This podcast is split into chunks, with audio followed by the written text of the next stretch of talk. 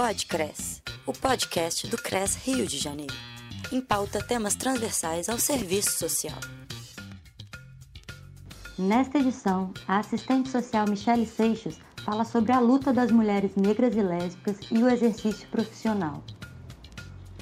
Olá, eu sou Michele Seixas, sou assistente social, especialista em Direitos Humanos, Gênero e Sexualidade pela Escola Nacional de Saúde Pública da Fiocruz.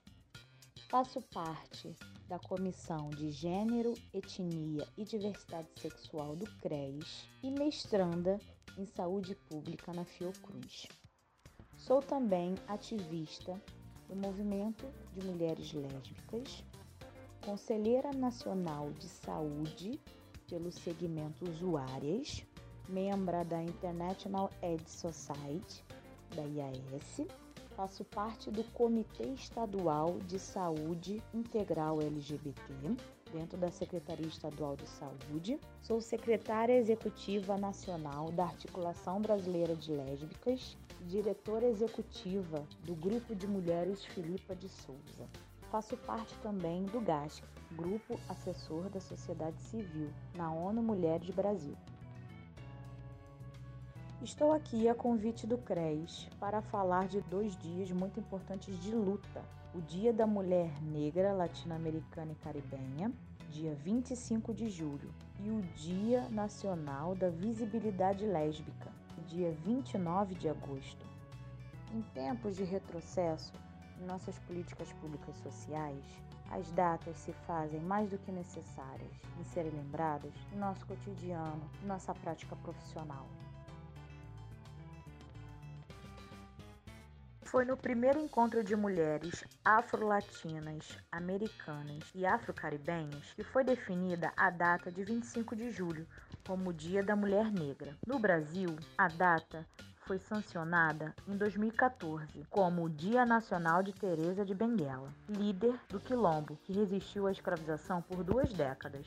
O dia 25 de julho foi uma conquista especial do movimento de mulheres negras, juntamente com a extinta Secretaria de Políticas para as Mulheres, até então coordenada pela saudosa Luísa Bairros. Nós, mulheres negras, representamos a estrutura da sociedade dentro de uma sociedade neoliberal, exploratória. Quando uma mulher negra se move, move toda uma sociedade. Foi em 1996, no Rio de Janeiro, que aconteceu o primeiro Senare, Seminário Nacional de Lésbicas, onde cerca de 100 mulheres se reuniram e estabeleceram o dia 29 de agosto como o Dia Nacional da Visibilidade Lésbica, que se tornou o mês de realização do Senale, que hoje chamamos de Senalesbi, Seminário Nacional de Lésbicas e Mulheres Bissexuais. O Senalesbi, hoje, é o maior espaço deliberativo do movimento nacional de lésbicas no Brasil. Ambas as datas são de suma importância para a sociedade, assim como para nós, assistentes sociais. São datas conquistadas através da luta dos movimentos sociais. O Dia da Mulher Negra foi uma conquista do movimento negro, do movimento de mulheres negras. A conquista da visibilidade lésbica foi uma conquista do movimento de mulheres lésbicas que, na ocasião, estavam se tornando autônomas do movimento LGBT. Essa autonomia vem com reivindicações como a visibilidade lésbica, com pautas específicas do movimento de lésbicas, pois dentro do movimento LGBT como um todo havia o silenciamento dessas mulheres. As pautas específicas eram direitos sexuais, direitos reprodutivos, educação, empregabilidade, moradia e direitos civis. Pautas que até hoje o movimento vem reivindicando com poucos avanços.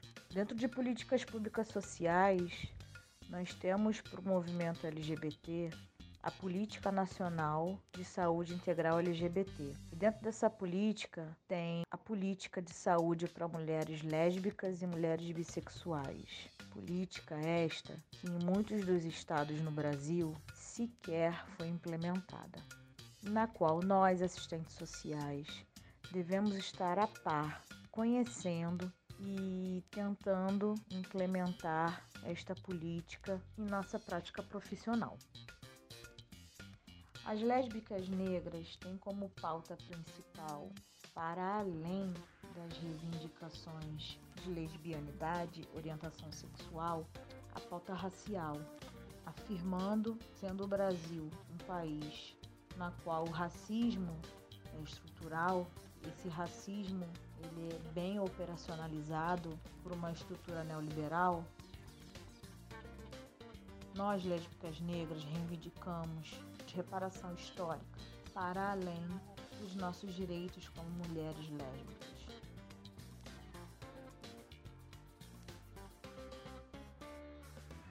A luta do movimento de mulheres negras, assim como a luta do movimento de mulheres lésbicas nos últimos anos, tem se intensificado, de forma a combater o recrudescimento das políticas públicas sociais, retirada de direitos e outras violações, dentro de um contexto neoliberal na qual é proposital a retirada dos direitos da sociedade civil. A atuação dos movimentos sociais é de suma importância na elaboração das políticas públicas sociais, onde nós, assistentes sociais, atuamos diretamente, desde a sua criação e elaboração até a sua implementação. Toda e todo assistente social deve saber desses dias de luta. Não são meros dias de comemoração, são dias muito importantes para o exercício profissional. São dias muito importantes na nossa prática profissional. Saber o Dia da Mulher Negra e saber o Dia Nacional da Visibilidade Lésbica se faz necessário em nossa prática profissional. Foi em 2006, a partir da Resolução 489-2006, que o Cefes manifesta seu compromisso ético-político com o movimento de lésbicas no Brasil e foi em 29 de agosto de 2009 que o Cefes lança a campanha Visibilidade Lésbica, Respeito à Liberdade de Expressão Sexual, escrita pela assistente social e ativista lésbica Marilúcia Mesquita.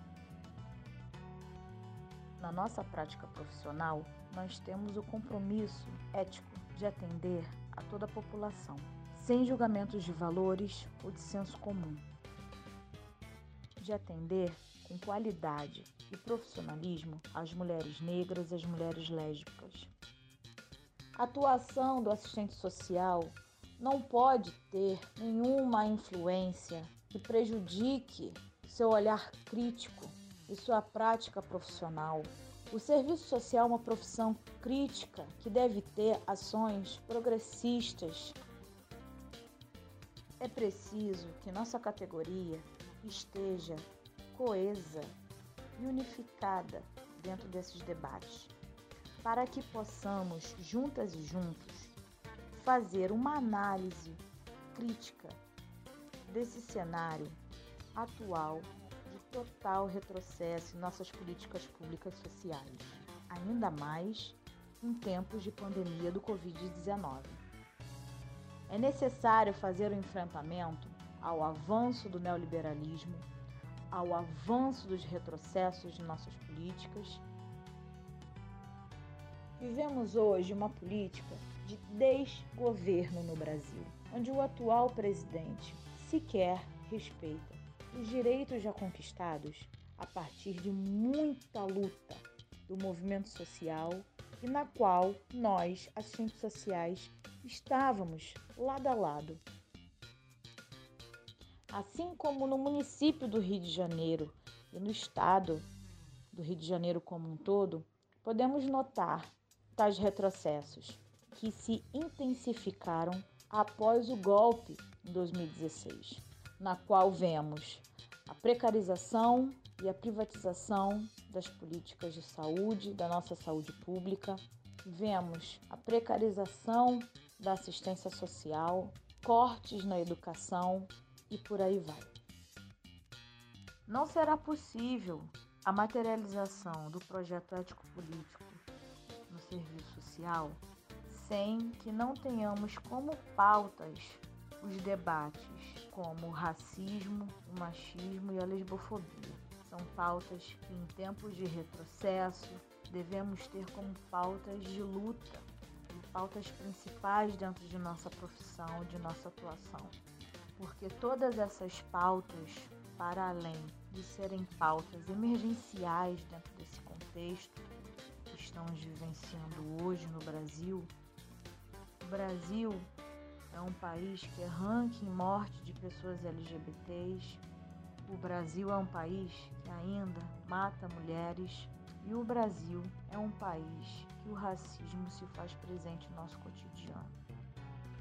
Não é possível e nunca será possível a transformação social sem esse trabalho conjunto, sem a construção coletiva de movimento social e trabalhadoras. Muito obrigada.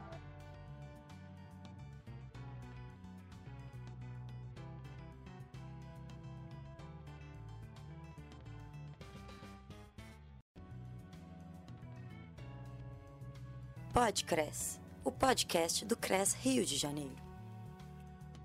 O material desse podcast pode ser reproduzido integral ou parcialmente, desde que sejam respeitados os créditos das autoras e autores e do próprio Conselho Regional de Serviço Social do Rio de Janeiro.